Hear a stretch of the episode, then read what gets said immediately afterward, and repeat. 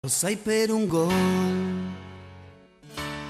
Io darei la vita, la mia vita, che in fondo lo so. Sarà una partita infinita.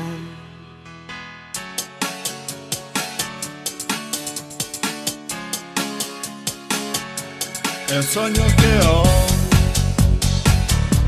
è un coro che sale a sognare,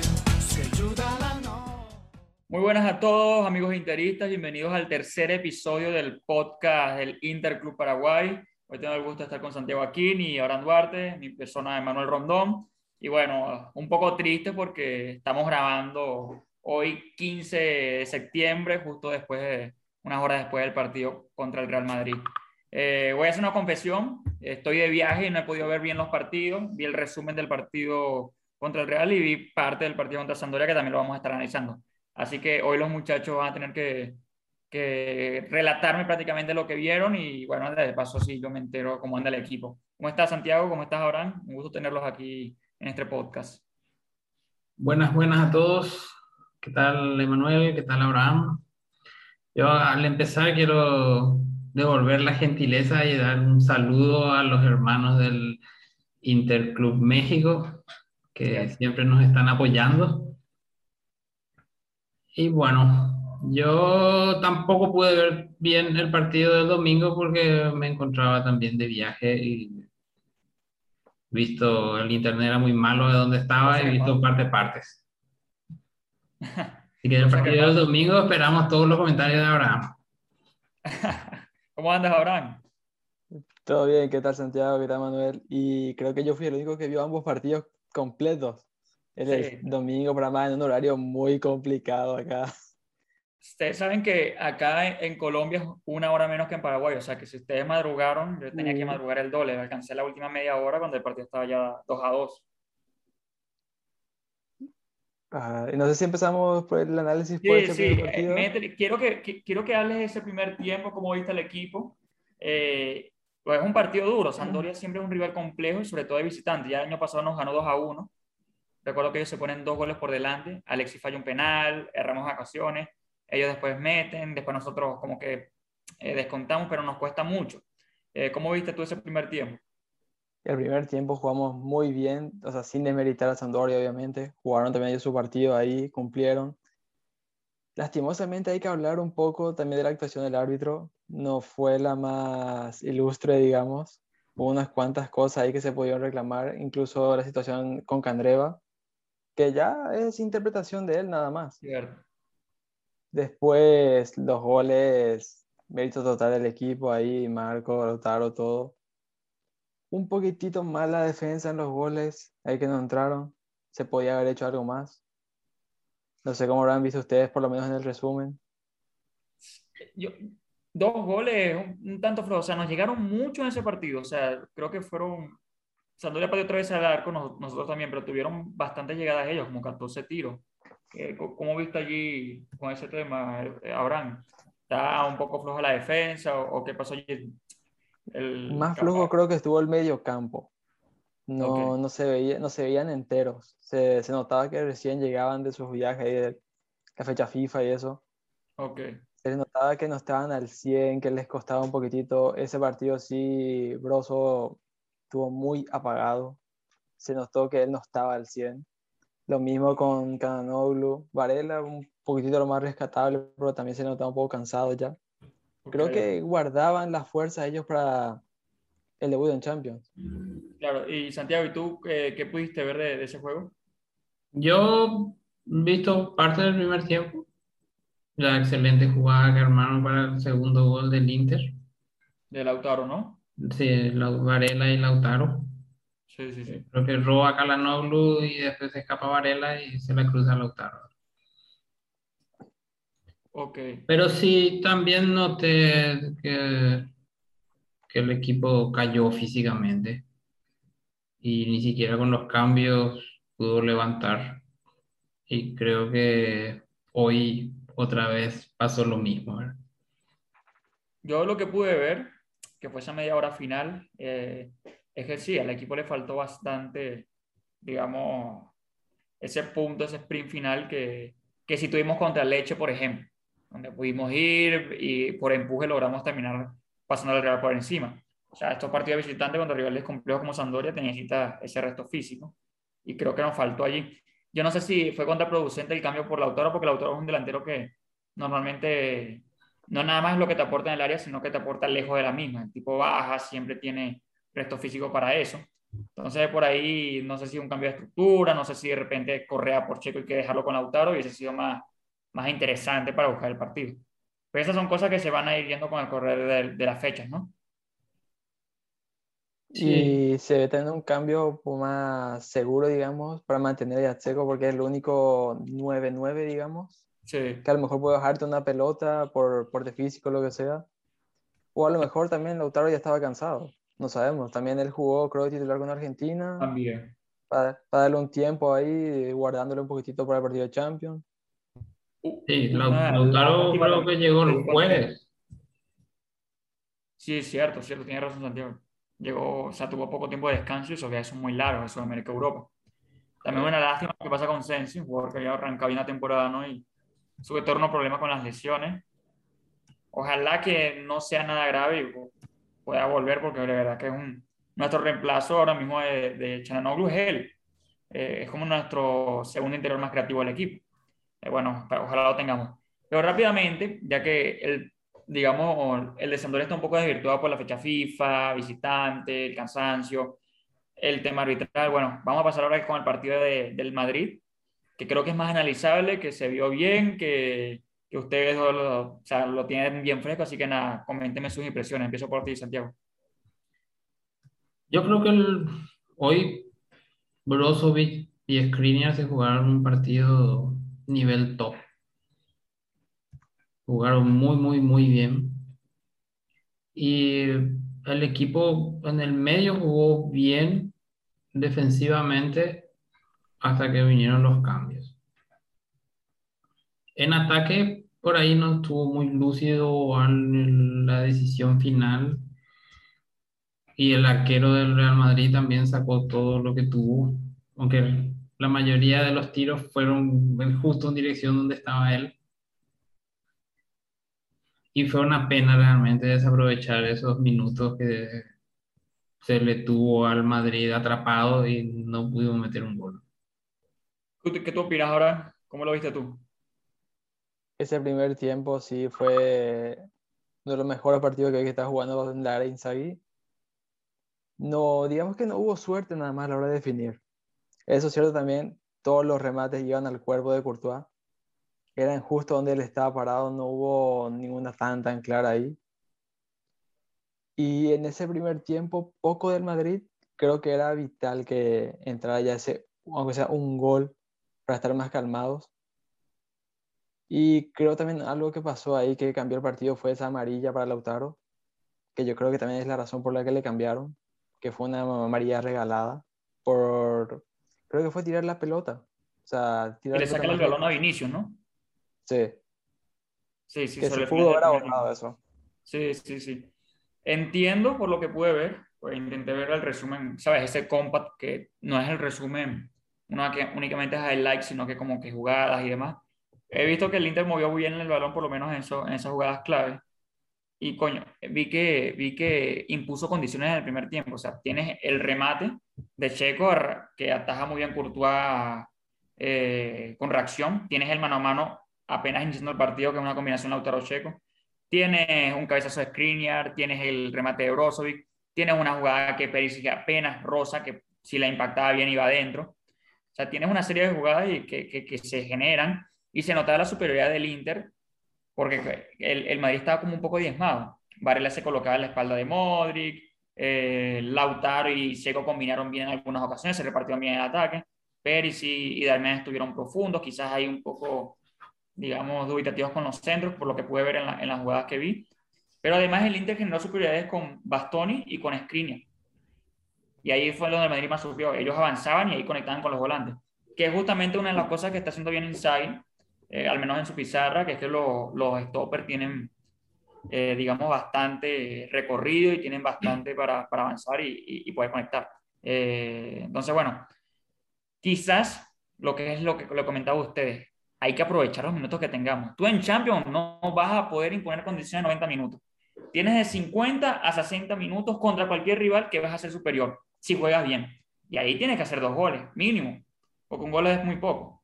Y el Inter va a tener que trabajar psicológicamente para prepararse y, poder afrontar el resto de los partidos, que son los más importantes que es contra el Sheriff y el Shakhtar, que son los partidos que en teoría debemos ganar. Allí tenemos que aprovechar y que no nos pase el año pasado, lo que nos pasó en Ucrania, lo que nos pasó con el Gladbach de local, lo que nos pasó en el último partido contra el Shakhtar. Vamos a tener que aprovechar esos minutos donde somos mejores. Yo creo también que Seco jugó con su selección. Jugó gran parte del partido del domingo y hoy se jugó todo el partido. Ya no tenía el resto físico. Por eso también creo que fue un poco las malas decisiones en, su finalización. Y para mí que ahí se equivoca en Sagi y lo termina sacando a Lautaro quizá por la amarilla, pero no sé. Seco hoy no, no tuvo un gran partido. El otro que no tuvo un gran partido, creo yo, fue el turco, Kalanoglu. Estuvo un poco perdido en ataque, no, no estuvo incisivo. Recuperó unas cuantas pelotas, pero a la hora de atacar no decidió bien. Parece que medio que le falta todavía ese salto de calidad y, y hoy no teníamos a Sensi. Entró Vidal por Caranoglu y Vidal estuvo perdido todo el partido. Todos los minutos que jugó estuvo desubicado. Vidal tiene un problema ahí con el, con el Madrid. Siempre, siempre quiere, entra muy revolucionado. Le tiene tanta raya que entra siempre descontrolado. ¿Cómo lo viste tú, Abraham? Pero más que descontrolado, yo lo vi como fuera de lugar como que no se ubicó nunca en el partido. Ok. ¿Y tú, Abraham, qué tal, viste el partido? Y si vamos por individuo individuo así, Seco también muy flojo. No, no, no participó mucho del juego ahí. Y cuando tuvo, cuando tuvo, o sea, tuvo esas conexiones con Lautaro, esas paredes que armó, estuvo bien. Pero para un delantero de su clase y de su experiencia, por ejemplo, esa que dijiste, esa oportunidad que tuvo contra Courtois, que fue casi a quemarropa. Claro. No sé si llegó muy, no sé si llegó muy justo o mal acomodado, si a alguien le molestaba, pero son de esas que alguien en su experiencia debería meter. Fácil. Claro, claro. Y después, como dijo Santiago con Cananoglu, yo le di un partido más regular para bien, creo yo tuvo sus recuperaciones, esas contras que armó, que lastimosamente estaba muy solo también, cuando recuperaba y salía corriendo, y pero no había nadie con él. Y cuando salió esa contra con Lautaro, que eran dos contra cuatro más o menos ahí, creo que ya no le dio más el físico para tratar también de tirar de lejos y trató de pasarse a Lautaro que no pudo alcanzar. Se notó que esos cambios tampoco hicieron nada bien. Di Marco, Danfries, Vidal, bueno, lo de vecino ya casi sobre la hora, mucho lo iba a aportar. No, no sumaron nada que necesitaba el equipo. Y tuvo algunas proyecciones interesantes. Vi una que vi una jugada que tapa. ¿Fue Courtois o fue el defensa que corrige? Desborda a Dumfries, llega al área, cruza, está Checo para definir, pero no sé si es Courtois o el defensor el que corta. Creo que era el defensor si pasaba ese balón, está Checo para, para empujar. Fue buena jugada de Danfries. Sí, es lo que tiene Danfries, un tipo rápido y oso que por ahí con espacio es, una, es una flech. ¿Cómo vieron al equipo defensivamente? ¿Qué tal lo vieron, qué tal lo vieron hoy? Skriniar fue un animal hoy. Sí, eso leí. lo que llegó por su lado, menos gol lastimosamente. El gol del Madrid fue un golazo. El gol del Madrid fue, digamos, es una jugada justo creo que es Valverde, no sé si es Valverde o Alaba el que da el pase a Camavinga, y Rodrigo aparece. La jugada, la jugada es milimétrica, o sea, los pases fueron milimétricos y justamente da la casualidad de que son dos de los cambios, o sea, gente con piernas frescas. E incluso el remate es imposible para Jandano. Fue, fue muy, muy buen gol. Creo que ahí, no sé, quizás la defensa, no, no, no, veo que no veo una responsabilidad. En todo caso, la responsabilidad del equipo es no haberse puesto en ventaja antes de ese gol. ¿no? Sí, Di Marco tampoco entró mal. Lo que sí, bueno, Vidal para mí sí entró mal. Y Correa entró, pero la pelota casi no le llegó. Tuvo muy poco contacto con la pelota. A mí lo que me preocupa es que el recambio del equipo depende mucho también de, de ciertos jugadores, por ejemplo, Alexis, Sensi, Eriksen. Son jugadores que ahorita, bueno, el, Alexis ya va a volver, pero son jugadores que ya ahora mismo no están disponibles y que necesitamos para, como variantes. Por ejemplo, Checo es un tipo que ahorita mismo es el único 9 de área que tenemos. Por ahí nos falta un delantero que pueda reemplazarlo cuando él esté, cuando él esté cansado, que pueda desgastar defensa, quizás para los últimos 10, 15 minutos. Alexis es un tipo revulsivo que en los últimos 30 minutos te puede... Yo espero que, ya que no está Sensi, que, que, que Alexis por lo menos cubra ese espacio ahora que ya regresó a los Exacto, entrenamientos. Exacto. Alexis es un tipo que, bueno, que te cambia la estructura táctica, entonces de repente si Hakan no anda bien, pues Arondo le pivote y Alexis puede quedar por detrás de Correa y Seco. Es otra cosa. Son variantes que puede tener el equipo. Y esas variantes vamos a necesitarlas en Champions. Hoy no pude ver al Sheriff, pero dio la sorpresa. O sea, no va a ser un rival fácil. Si le ganó el Shakhtar, no es que no, eh, va, va a fortalecerse y va a buscar pasar desde el grupo. No Yo no he visto el partido del Sheriff. Sí he visto los goles y la defensa del Shakhtar también dio un poco de facilidades. habrá que aprovechar, pero no va a ser una, una fase de grupo fácil y vamos a tener que, vamos a tener que aprovechar y, y ser más contundentes ahí de cara al arco. así mismo. No sé mismo. si tienen algún comentario ahí extra para lo que se viene. El Inter tiene eh, partidos pronto, o sea, se una serie de juegos importantes. Aquí voy a entrar un ratico a, a Google para ver qué nos viene. Tenemos Boloña el sábado.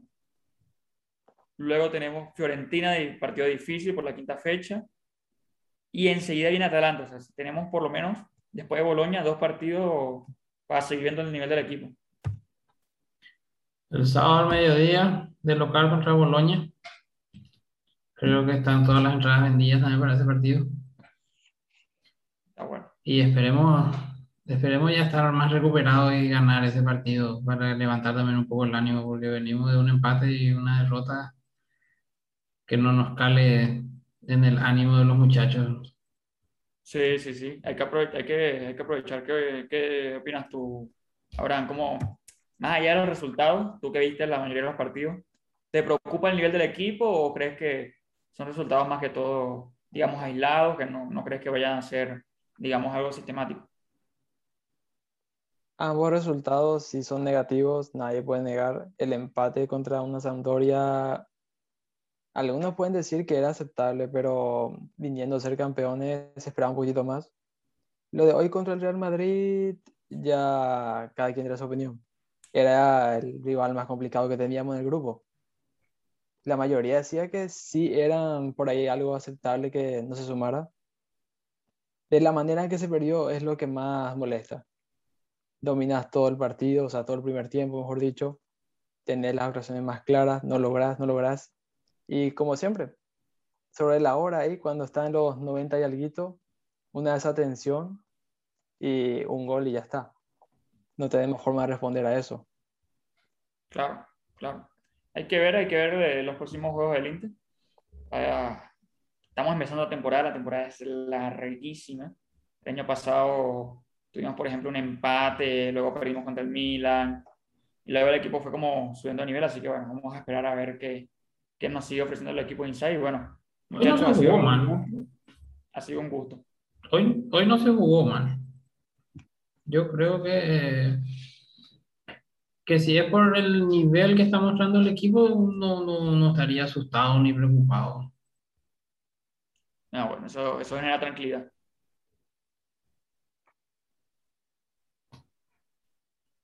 Este, bueno, eh, si no tenemos más nada, amigos, ya recordar también que estamos a días de finalizar la, el tiempo para, para pagar la membresía. ¿Cuántos ya somos?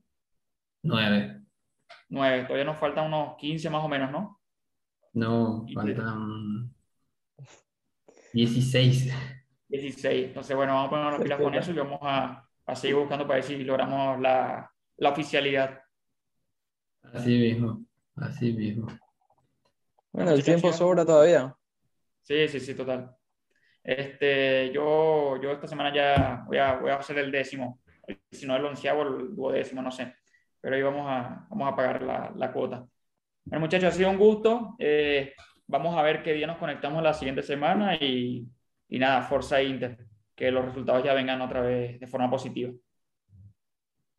Dale, saludos a todos. Manuel, Santiago. Fuerza Inter.